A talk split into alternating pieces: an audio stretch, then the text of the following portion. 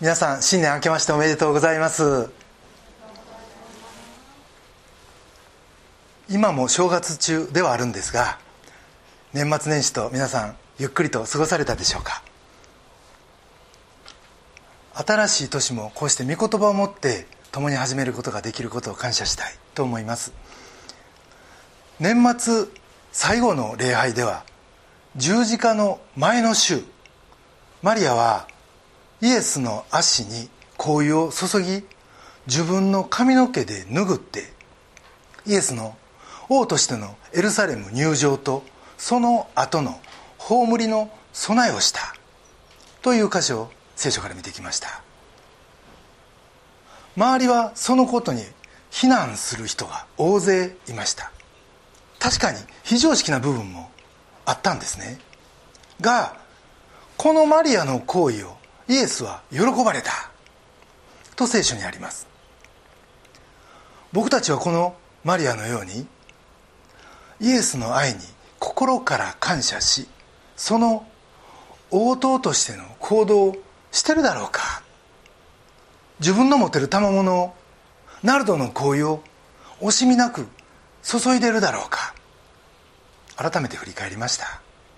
さて今日は新しい年。聖書も新しい場面です。とはいえ12節はその翌日と始まりますからあのこういう事件の翌日ということになります。あの時の部屋の中の静かな雰囲気とは打って変わって今日の場面は大歓声が聞こえてきそうです。イエスのエルサレム入場は十字架に向かうイエスの最終章の始まりで福音記者ヨハネはその残り9章をイエスの地上での最後の1週間に当ててるんですね。ではこの場面から3つのポイントで主路の誠実が僕たちに語ろうとしていることを皆さんと共に見ていきたいと思います。まず1つ目のポイントは御心に心を止めることの安定感です。今日の場面は杉越の祭りの5日前の日曜日にあたります。ヨハネの12章12節以下にはこうあります。その翌日祭りに来ていた大勢の群衆はイエスがエルサレムに来られると聞いて夏目足の枝を持って迎えに出て行きこう叫んだ「ホサナ祝福あれ。主の皆によって来られる方に。イスラエルの王にとあります。イエスは巡礼者のこの熱狂的な歓声に応えつつエルサレムに入場されます。彼らは手に夏目足つまりシュロの枝を持って迎えたとあります。ホサナこれは今お救いくださいというヘブル語です。そして祝福あれ。主の皆によって来られる方にこれは英語訳では Blessed is he who comes in the name of the Lord. つまり主の皆によって来られる方は祝福されてる。be blessed ではなく is blessed すでに祝福されてるあなたは祝福された方。これはイスラエルの王様万歳!に近い言葉です。万歳っていう言葉。最近はあまり使わなくなりましたけどでも昔はよく壮行会とかで何度か使った覚えがあります。でもある意味ですねこの「万歳」という言葉あまり意味が分からず使ってたところもあるような気がするんですね「ホサナ」というこの言葉自体は詩篇に何度も出てきます。ですからおそらくはこのめでたい言葉で誰かが唇を切ってそしてそれに周りのみんなが唱和した合わせたということでしょう。とにかくこの最大の観光でイエスを迎えました。皆さんこれがパームサンデーです。シュロの手術シュロの誠実でもですねこの5日後にこの同じイエスを群衆は十字架につけるんですね。人の評価がどれほど当てにならんかを象徴するような話です。ところで先週はマリアの行為が非難にあったというお話ででも確かにあの神で拭うという行為は当時の常識では非常にスキャンダルな行為と映ったに違いありません。イエスに密着してるというだけで周りの女性からのやっかみもあったでしょう。周りとの協調という点からするとマリアは空気を読まずに行動しました。これだけ見るとですね、まあ、日本的な感覚では完全にノーだったかもしれません。がイエスはこれを良しとされるんですね。もちろんいたずらに人の評価を無視したらいいということを言ってるわけではありません。大事なのはイエスを見てるかどうか。イエスを見てあえて周囲を見ない。そんな決断が時には僕たち求められるということです。意味が分かってか分からずか群衆はイエスを「ホサナ!」と迎えます。そしてそれを見て19節見てみなさい。何一つうまくいっていない。見なさい。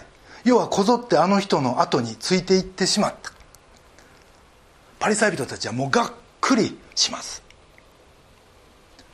でもこの後パリサイ人たちがイエスを十字架にかけて殺そうとした時体を張って「イエスは私たちの王だ。手を出すな。やめておけ!」と叫んだ人は一人もいませんでした。それどころかこの群衆は自分から十字架につけろ。と叫んだんですね。これが人です。そして僕ら自身の中のいわゆる人に対する評価というのも皆さんどうでしょう。コロコロ変わるっていうところないですか。この記事だけ見てると僕らはこんな群衆みたいに軽くはないと今は思います。でも僕らの対人関係どうでしょう？僕たちのことをよく評価してくれる人には自然と僕たちの評価も良くなる。でも僕らのことを敬遠する人がいたらあ自分も知らず知らず敬遠してしまう。全ては相対的。全ては相手次第。つまり僕ら自身が人の評価にどっかこだわりまた振り回されてるということなんじゃないでしょうか。でもイエスは違いました。その5日の5日後のこと自分がどうなるかは全てご存知でこの観光を受け入れたんですね。この虚しい完成をです。ここで確かなのはイエスの心はこの時群衆ではなく父なる神に向いていた。ということです。だから一切心に波風を立てることなく堂々とエルサレムに入場されました。僕たちは実は御言葉を通しまた精霊を通しこのイエスと同じ心のナビシステムが与えられてます。そしてそれにアクセスすることは可能なんですね。ところが問題はそれをちゃんと活用できているかどうかです。変わりやすい人の評価にではなく神の方向指示器に。そして僕たちはそれにアクセスできるスタンスにあるんだから。そこから聞こえてくるこれが道だ。これに歩めというかすかな。でも確かな声に心を止めて進んでいきたいと思います。神の御心に心を止める安定感。これが一つ目のポイントです。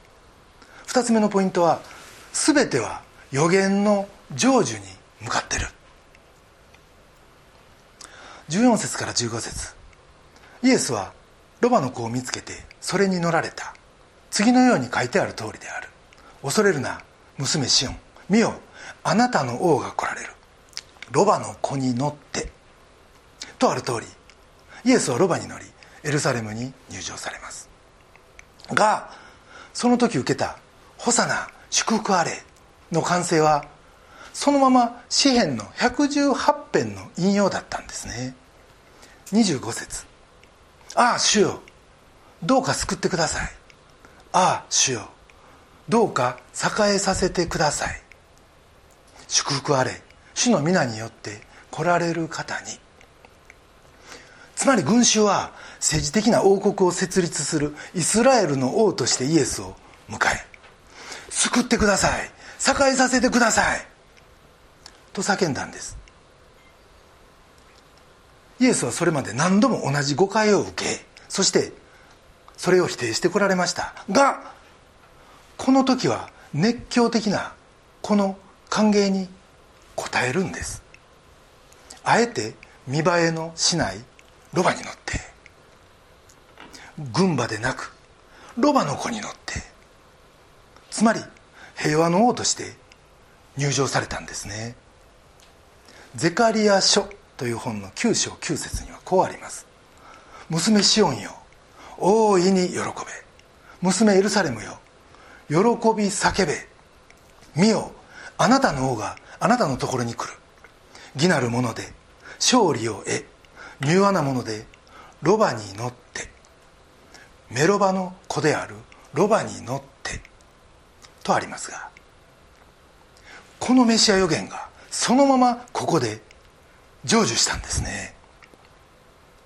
じゃあこの時打ち振られたあのシュロ夏目足は何なのか。実はこれはですね BC2 世紀イスラエルがシリアから独立を果たした時その立役者ユダ・マカバイオスという人に向かってかざしたのがこれと同じものでした。つまり勝利者としての王を意味したんですね。それと同じ城がここでも振られたということは彼らがまさに政治的な解放者としてイエスを期待した。ということを意味してます。さらに新約聖書の最後の黙示録7章にはこんな見言葉があります。その後私は見た。すると見よ全ての国民部族民族言語から誰も数えきれないほどの大勢の群衆が御座の前と子羊の前に立ち白い子供衣を身にまとい手に夏目足の枝を持っていたと。つまりここでも群衆が真の王であるイエスをシュロの枝を持って迎えるとあるんでこれが王を迎えるための最高の儀式だということが分かります。その通りこのイエスはこのエルサレム入場においても王なんです。でもロバに乗った王。ロバは好戦的な王の乗り物ではなく商人など平和目的で来る人の乗り物でした。だから15節恐れるな」となるわけですね。このようにイエスのエルサレム入場はゼカリア書の予言の成就でした。この平和の君としてのエルサレム入場が御言葉の成就だった。のみならずクリスマスから始まったイエス・キリストの33年の生涯はまさに旧約聖書全体の成就でした。この方こそ自分の死をもって死に勝利されるお方。人の罪による神との対立を完全に終わらせ本当の平和を世界にもたらす王でした。それゆえに恐れるな。と言われるんですね。でも16節。これらのことをはじめ弟子たちには分からなかった。とあります。正直なところでしょう。彼らも分からんかったんです。僕らは精霊の助けもありまた聖書を通して十字架や復活やその後のことも知ってて全体を俯瞰できるポジションだから分かるのであってあの時点では到底分からんかったと思います。そして16節の後半はこうあります。しかしイエスが栄光を受けられた後これがイエスについて書かれていたことでそれを人々がイエスに行ったのだと彼らは思い起こしたとあるように先ほどのゼカリア書とか他の旧約聖書との関係もその後で分かってくるんですね。そして本当に「ホサナ」って「お救いください」ってそのように呼ぶにふさわしい方である。ということをその時初めて彼らは知るわけです。これまでヨハネの福音書12章にわたって皆さんと見てきました。がそれは神の子イエスとそれを認めようとしないパリサイ人との攻防だったと言えます。が最終的にイエスの本当の支配はその死によって完成するわけです。そしてその3日目の復活もやはりイエスの予告通り。また旧約の予言通りに成就する。そしてそれによって神の子であるということが証明されるんですね。さらにはこれは全てのお手伝いをパリサイ人がやってきた。その結果だということが後になって分かってくるわけです。このようにです。聖書は好むと好まざるにかかわらずリアルに成就していく。ということが分かります。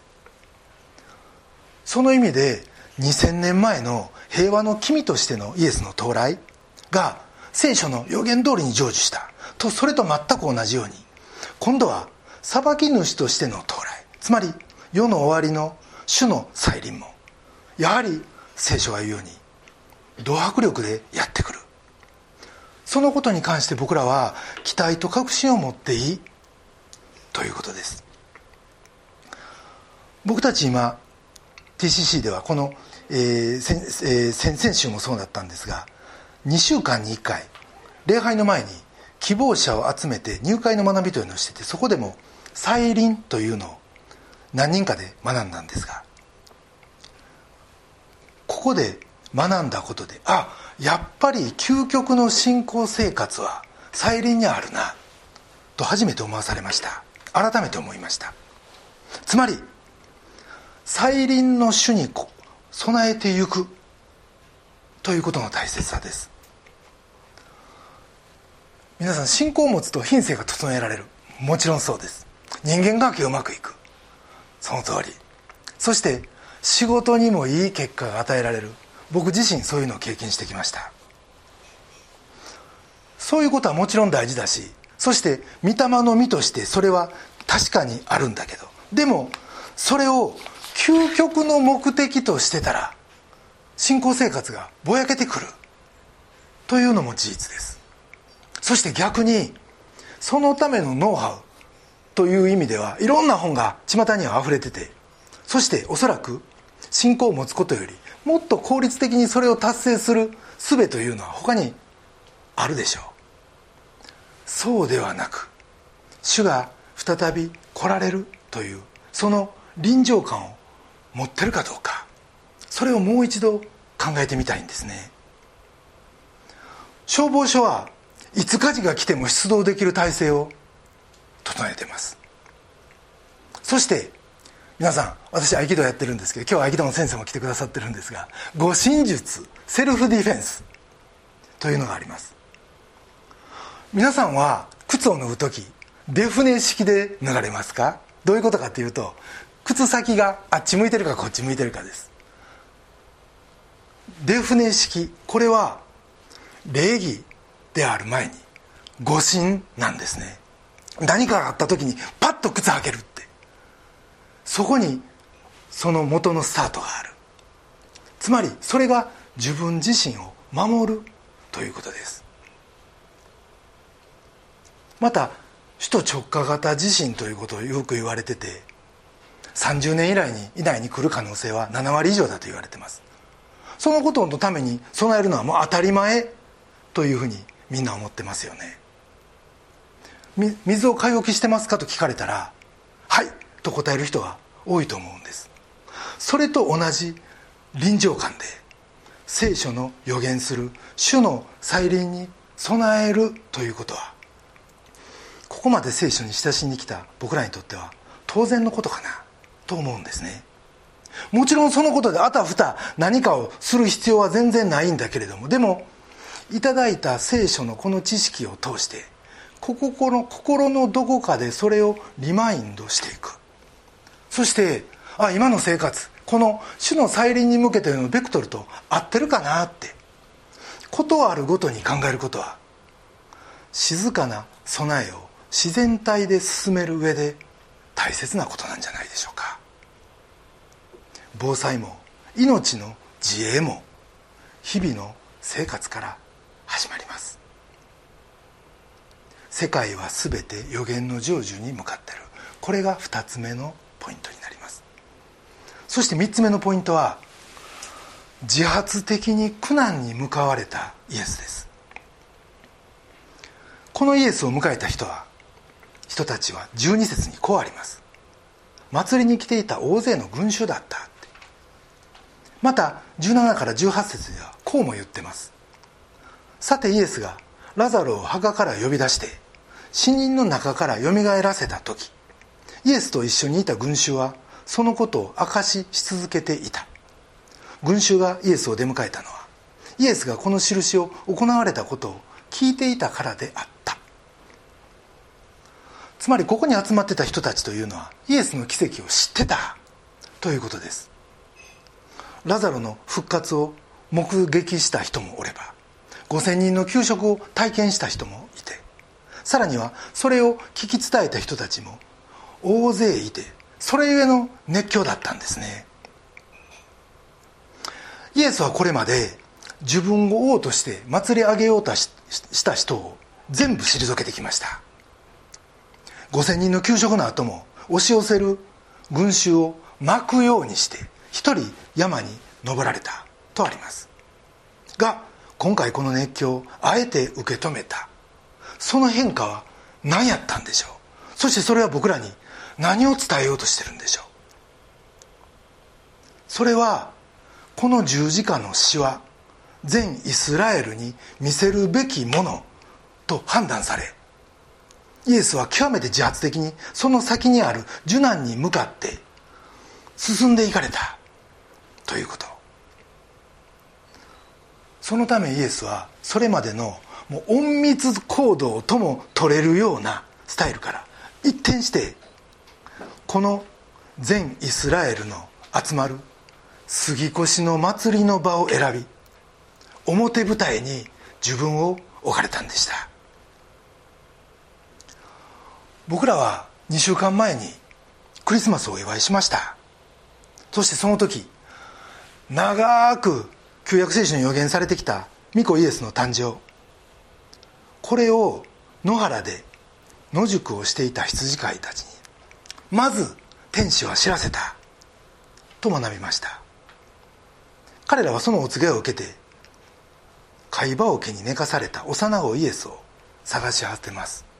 がこの超度級の出来事がなんと秘密裏に行われたことでしょう。のみならずです。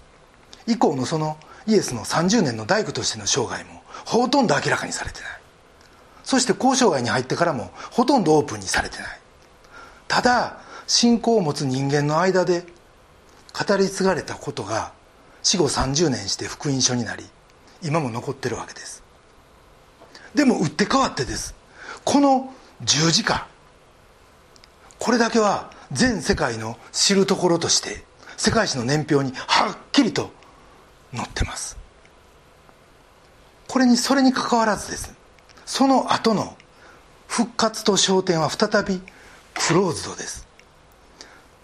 さらにさらに未来に起こるであろう再臨は再びオープンで。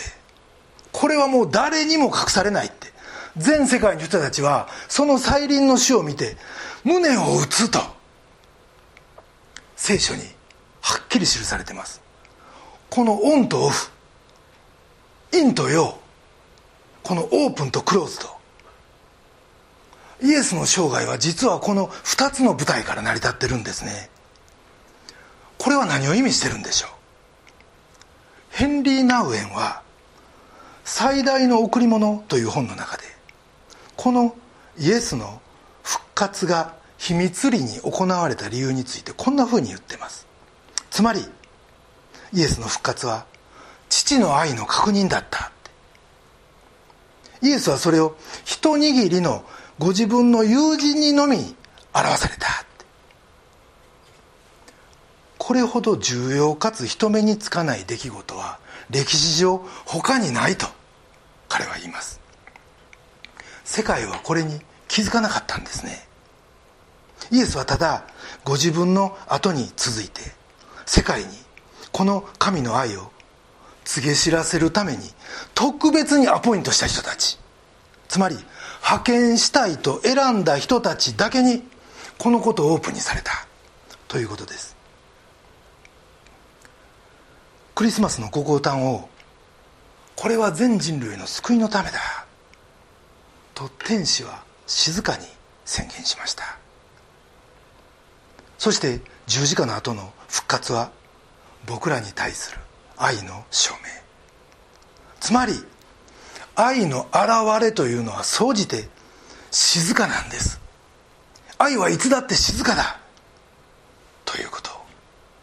そこには僕たちにはとってはものすごいパラドックスを感じます。僕らは愛というものをどうしても公言したいから公表したいからです。でもうるさいドラやシンバルではないということ。派手な愛なんて。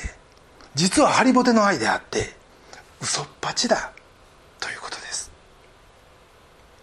僕らもあくまで本物の静かな愛を目指したいと思います。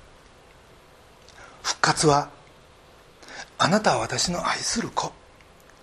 私の愛は永遠に変わらないという神のメッセージでした。そして神を愛する者は一人も失われることがない。ということの証明でした。これが復活でした。愛は死よりも強いんです。つまり限られた人たちだけが知ったこのご降誕と復活。そして誰もが知ってる十字架。さらには全人類が一人残らず知ることになる再臨僕たちはこの両方を今知るものです。パワフルなイエスを知ってる。またそれとは逆の弱さと謙遜と苦難としも苦難のしもべとして来られ徹底的に僕らに寄り添われる愛のイエスを僕たちは知ってます。イエスの底力は福音書に遺憾なく描かれててもともと猛烈に人を引きつける力のある方です。自然を従わせることのできる方。攻め寄る群衆の間をスーッと塗り突き抜けそして屈強の兵士に尻餅をつかせることのできる方。それを今日このエルサレム入場の現場でイエスは発揮されそして全てを見据えた上で5日後の十字架へとそして復活へと駒を進めていかれるんですね。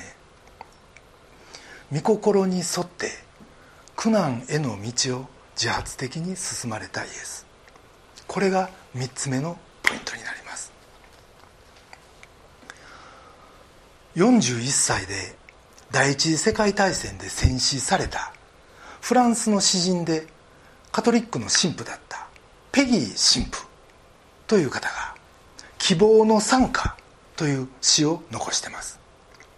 その中で僕の大好きな言葉があるんです。それは「神が先手を打たれた」という言葉です。それは僕らが死の危機にさらされている時愛が行き詰まった時果てしない苦しみの中に置かれている時つまり僕らが本当に神に信頼を寄せるべき時には逆に僕らに先立って神の方が僕らに信頼を寄せておられるのだというんです。神が先だって。先手を打たれたって。神は僕らに望みを置いて信頼されてるからこそ最低の人間のような僕らの手にご自身を委ねられ罪人がイエスに平手打ちをするということまでお許しになりました。罪人がイエスに平手打ちをするというこの場面はヨハネの福音書にもそれ以外にもこの後何度も出てきます。ペギーはこれは神が人間を信頼されてるからこそあえてそのことを任せたんだ。というんです。これはイエスのエルサレム入場と重なります。13節。ホサナ祝福あれ。主の皆によって来られる方にイスラエルの王にと聞いて僕らこれが本気じゃないなんてことすぐ分かるしこんな群衆のことなんか信頼しないですよ。それは福音書読んでその後のことも全部分かってるからです。でも神は違うんですね。あえて全部分かった上で。僕らの異常に全て分かった上で低い姿勢になってこの歓迎をお受けになる。それはこの群衆の一人のような自分にさえ神がまだ信頼を置いてくださってるからだと。それはこの男はこの下村明は今はこんなんだけどいつか自分のところに帰ってくるという信頼だとペギーは言うんです。ペギーはこの歌を歌った後で復活の喜びを爆発するように歌います。群衆はこの失われた者たちは主路の日に自分を受け入れあとは金曜日にバッサリ自分を捨ててしまうんだけど。でもその次の復活の日曜には再び自分のところに戻ってくるまさにそこで死んでしまっておかしくなかったそんな我々がもう一度戻ってくる。神と共によみがえらされる日曜が来るんです。僕らはこの哀れな群衆です。この哀れな哀れな群衆です。でも神が信頼し望みを置いてくださってる群衆です。僕らは決して彼らから遠く離れた存在ではない。ということです。僕らは口先でイエスを迎えた悲しい群衆です。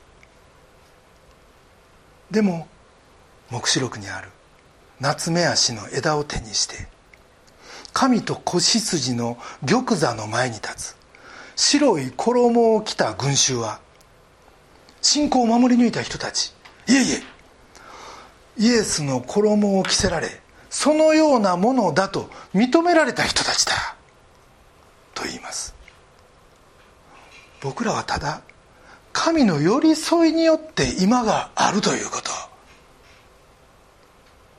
エルサレム入場の時訳も分からず上辺の歓声を上げた僕らでしたが裏切りの僕らでしたが聖書の最後のページでイエスこそ我が主イエスこそ我が王と心から声を上げる者へと招かれてるんですね。僕たちはその時夏目足を持って本物の王を大歓声で迎えたい。と心から願います。この2022年僕たちはこのイエスと共に歩む者として名を呼ばれたものです。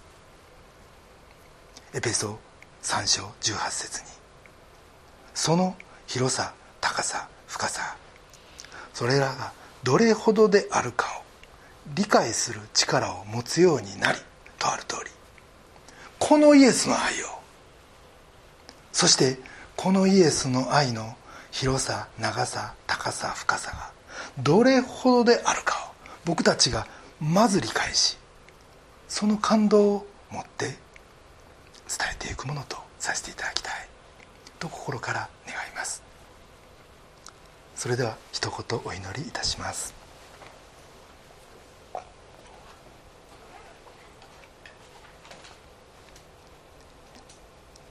愛する天のお父様尊き皆を崇めます。